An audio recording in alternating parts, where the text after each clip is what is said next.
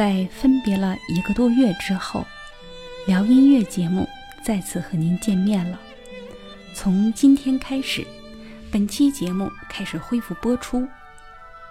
我们今天节目的主人公是中国的著名人物孔子。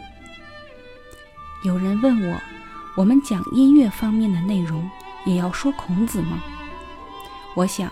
孔子的影响力是如此之大，以至于只要说到中国文化，几乎每一个领域都无法抹去孔子的印记。我们中国的音乐领域也不例外。如果说介绍孔子，那是一个非常大的课题，所以我们要用两期节目来为大家描绘两个孔子。一个是生活在春秋末年的一位真实存在过的大思想家、大教育家孔丘，而另一位则是被高举在庙堂之上，已经成为中华文化的象征和代表的孔圣人。孔子出生于公元前五百五十一年，也就是春秋末期。如果论出身呢？孔子的祖上是周朝宋国王室的后裔，算是贵族。但是到了孔子出生的时候，家族早已不复昔日的荣华。孔子的父亲在他很小的时候就去世了，是母亲将他和另一位同父异母的哥哥抚养成人，日子过得很清苦。回忆起这段时光。孔子说：“吾少也见，故能多鄙视。”也就是说，孔子小时候也很贫寒，也需要做许多粗活、体力活。因此，生活在这样的环境下，孔子看到了连年的征战给百姓带来的痛苦，于是他就开始思考：天下为什么变成了这样呢？想当年西周的时候，一切都是井然有序，天下太平。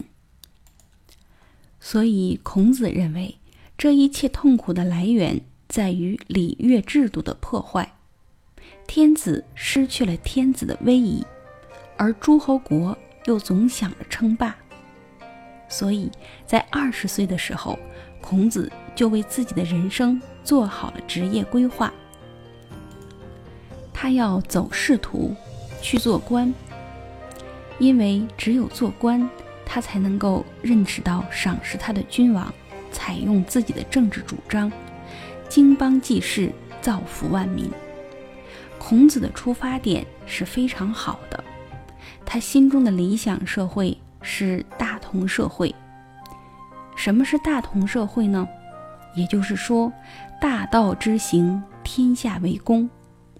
人们会推选有才德的人去当领导，彼此之间讲究信誉，相互和睦，不独亲其亲，不独子其子，使老年人都能够安度晚年，壮年人都有工作可做，孩子们都能健康成长，而孤寡老人和残疾人也能够得到社会的照顾，男人有职业，女子有归宿。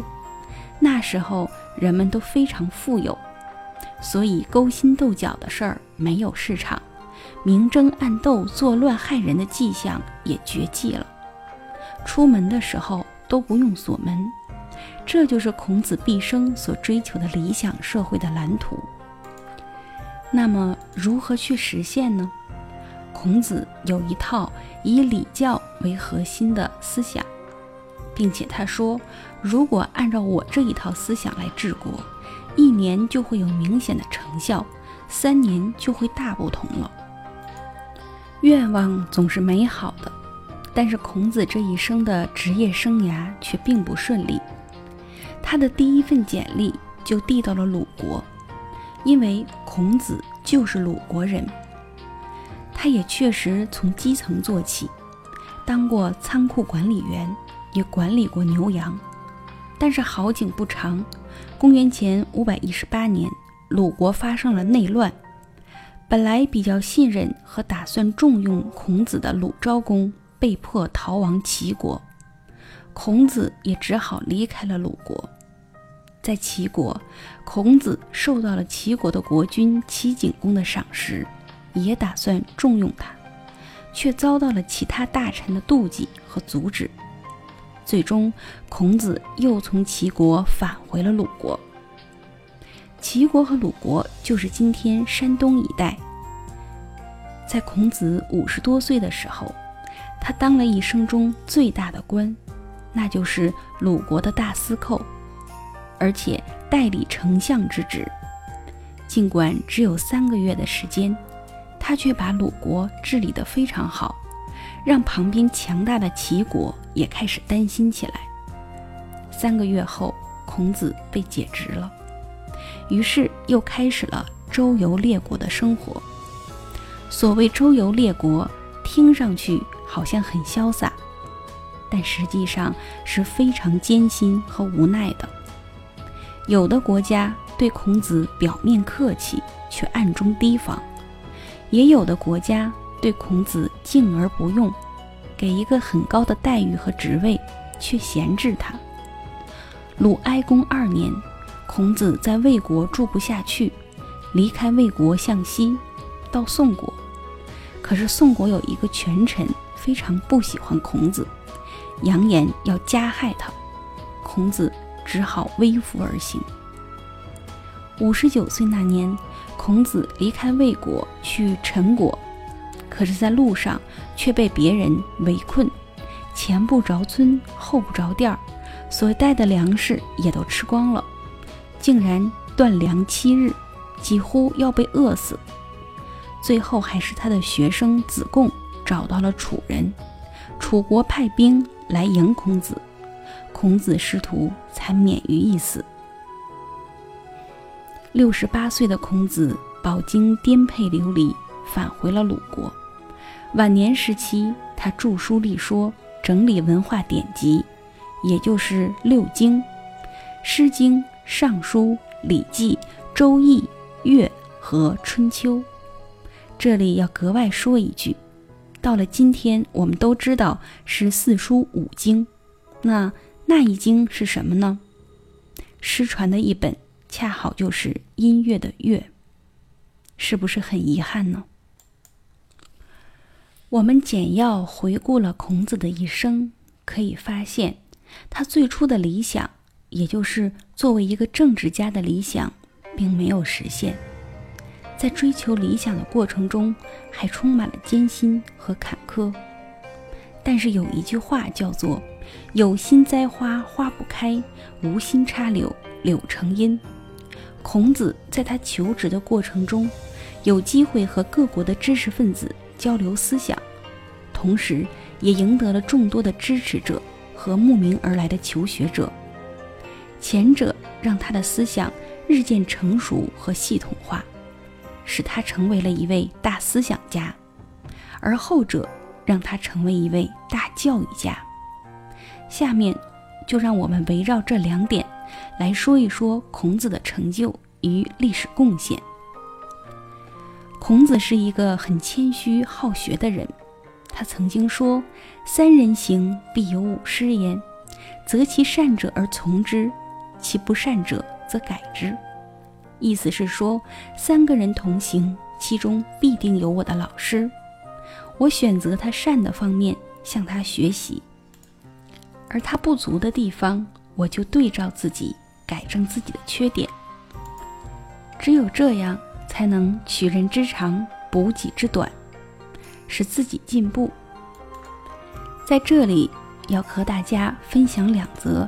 与音乐有关的故事。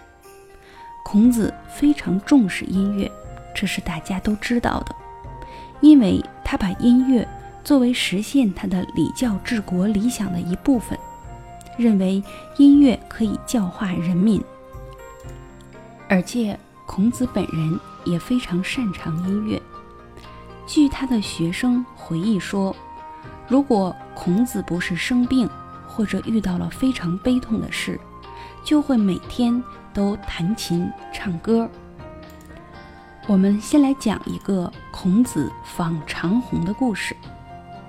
长虹是四川人，当时的天文学家、音乐家、表演艺术家，而且是史官，周敬王内史大夫。他学识渊博，擅长天文、历律，精通音乐，人称智多星。公元前五百一十八年，孔子。拜长虹为师，请他来讲授音乐理论和天文知识、曲式结构，讨论音乐在政治、军事、文化和社会生活中的作用。公元前四百九十五年，罢官一身轻的孔子忙于著书立说，为了学术文献大业，他再次去拜访长虹，两个人讨论。什么叫做好音乐？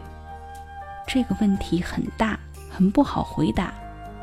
后来两个人的观点达成一致，认为内容和形式都美的音乐才能算作是好音乐。此时，长虹正指挥排练着大型乐舞《大舞乐章》，孔子非常高兴，前去观看。这部乐舞正是反映了武王伐纣的丰功伟绩。孔子聆听，感悟到周朝政通人和，国泰民安。但是，虽然大武非常神圣庄重，却是在宣扬武力夺天下的内容，在内容上决定着不够善。而孔子曾经在齐国听到过韶乐。展示了上古时期于宾在位、群厚德让的理想社会内容。孔子听完之后，不禁拍手称赞，感慨地说：“想不到音乐可以美到这个程度啊！”于是他就开始学习韶乐。据说三月不知肉味。他认为韶乐才是尽善尽美的。还有一个思想，据说也是来源于长虹，那就是孔子的音乐美学观念——和的思想，和平的和，平和的和。其实这也是孔子中庸之道在音乐中的表现。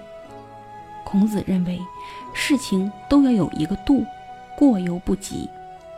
在音乐上的主张就是乐而不淫，哀而不伤。也就是说，无论表达快乐还是悲伤，都不要太过度，没有节制。这一观点深刻的影响了后世的音乐美学观。比如，大家去听一听我们的雅乐或者文人音乐，很多古琴曲，会发现共同特点都是速度比较缓慢，情绪上没有大喜大悲。而孔子为什么反对正位之音呢？一个重要原因就是民间音乐表达情感过于浓烈，违背了这种中庸的思想。长虹与孔子就音乐理论、天文知识、政治见解进行了交流，两个人结下了深厚的友谊。孔子访长虹后满意而归，完成了乐。和《春秋》两部著作，还有一则故事，讲述的是孔子向鲁国琴师师襄学习的事儿。师襄曾经教过孔子一首乐曲，孔子每天刻苦练习，丝毫没有厌倦。过了十来天，老师说：“可以了，你练得不错，我们可以学新的内容了。”孔子说：“我虽然学会了乐谱，可还没有掌握一些高难度的技巧。”又过了许多天，师襄说：“你已经掌握了弹奏技巧，可以学新的内容了。”孔子说：“我还没有品味出这首乐曲的神韵。”又过了几天，师襄说：“这次你可以过关了，因为你已经领会了这首曲子的神韵。”孔子说：“我还没有体会出作曲者是怎样的一个人，尚未深入他的内心世界。”又过了很多天，孔子庄重地向远处眺望，他说：“我现在知道作曲者是什么人了。这个人长得有点黑，身材魁梧，胸怀大志，一心要统一四方。他一定是周文王。”诗香听了以后，立即起来向孔子行礼。他说：“这首曲子就叫《文王操》啊。”好，我们接下来欣赏一段古琴曲《文王操》，这是由我国现代古琴大师陈公亮先生耗时半年时间打谱并演奏的。而演奏这首乐曲所用的琴，是一张叫做秋籁的古琴。它出生于唐玄宗开元三年，距今已经有一千二百多年的历史了。让我们来欣赏这跨越千年的琴声。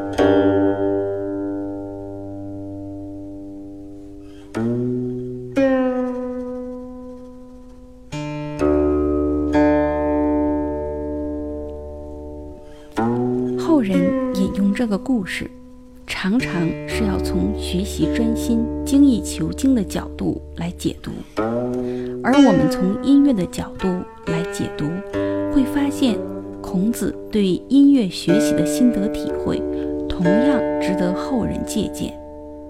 学习音乐，比如说声乐或者器乐，高超的表演技巧固然重要。但是，技巧永远是为表达音乐情感而服务的。仅仅停留在熟练的层面，学习还只是很初级的阶段。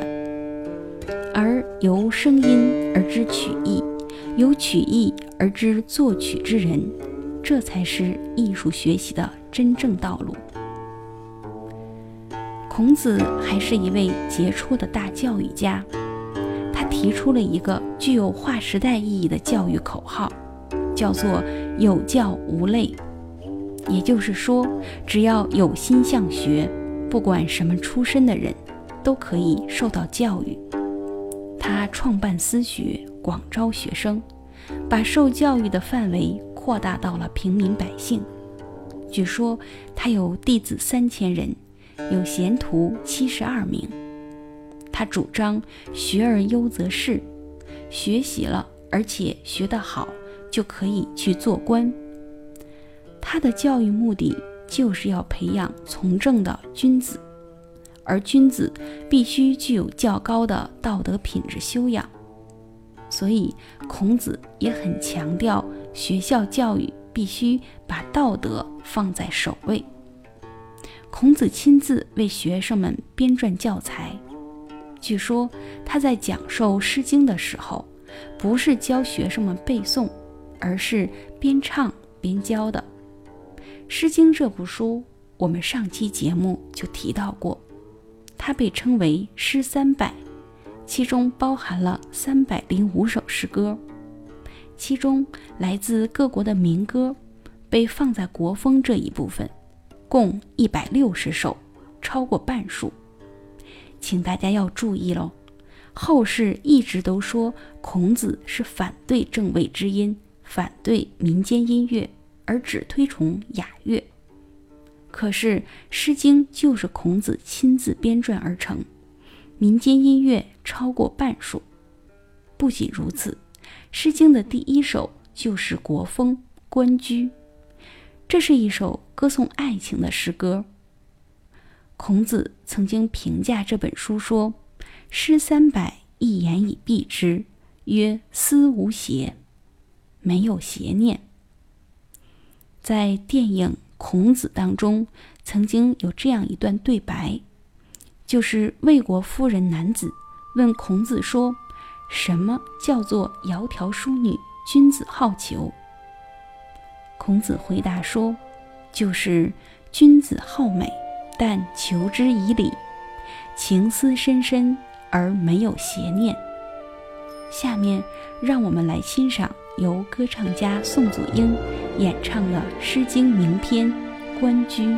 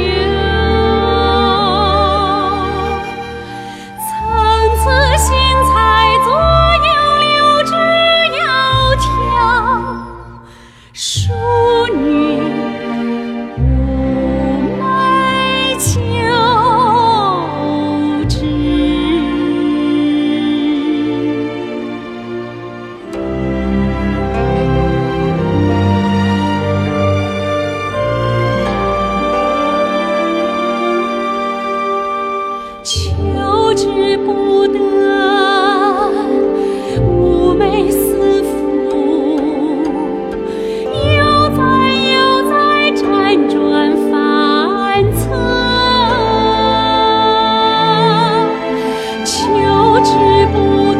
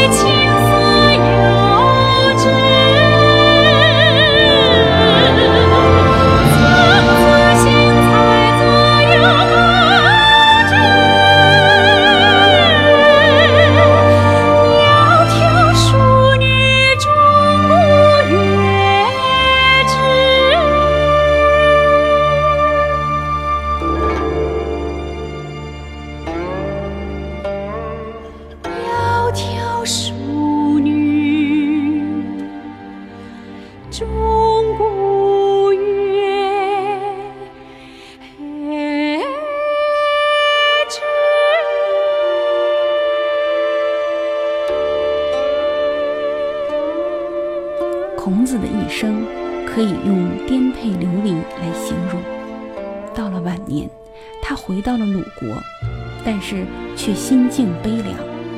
他知道自己再也没有机会去实现政治抱负了，而命运的打击又接踵而至。在他六十五岁的时候，妻子齐观氏先他而去。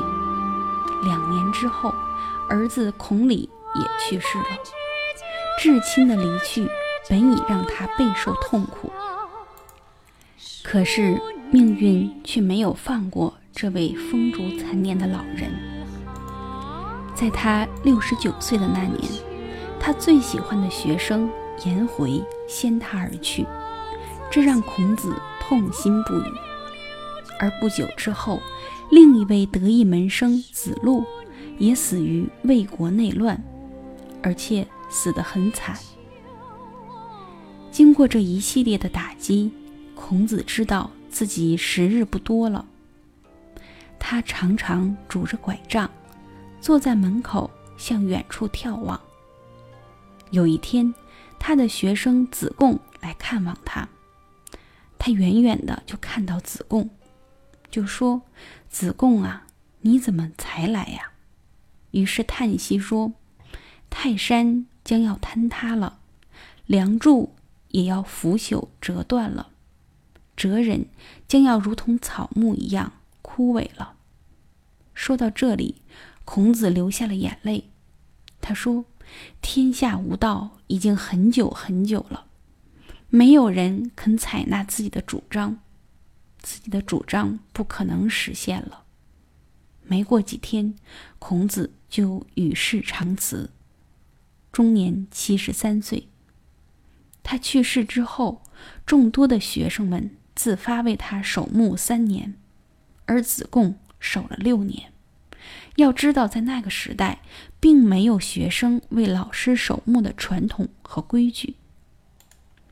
孔子真心爱护他的学生们，一直从事教育活动。他学而不厌，诲人不倦，不仅言教，更重身教，以自己的模范行为感化了他的学生。他爱护学生，学生也很尊重他。中国尊师重教的传统由此而来。孔子的生命在公元前四百七十九年走到了尽头，但是孔子的传奇却刚刚开始。谁也不会想到，一生颠沛流离、壮志未酬的孔子，在他去世之后，他的学说被他的学生们以及学生的学生们。传遍四方，一跃成为最有影响力的学派。而在三百年之后，孔子登上神坛，逐渐成为了圣人。欢迎大家关注下一期节目，让我们了解一下成为圣人的孔子对我们的音乐又有哪些影响。品古今音乐，看时代变迁。感谢您的收听。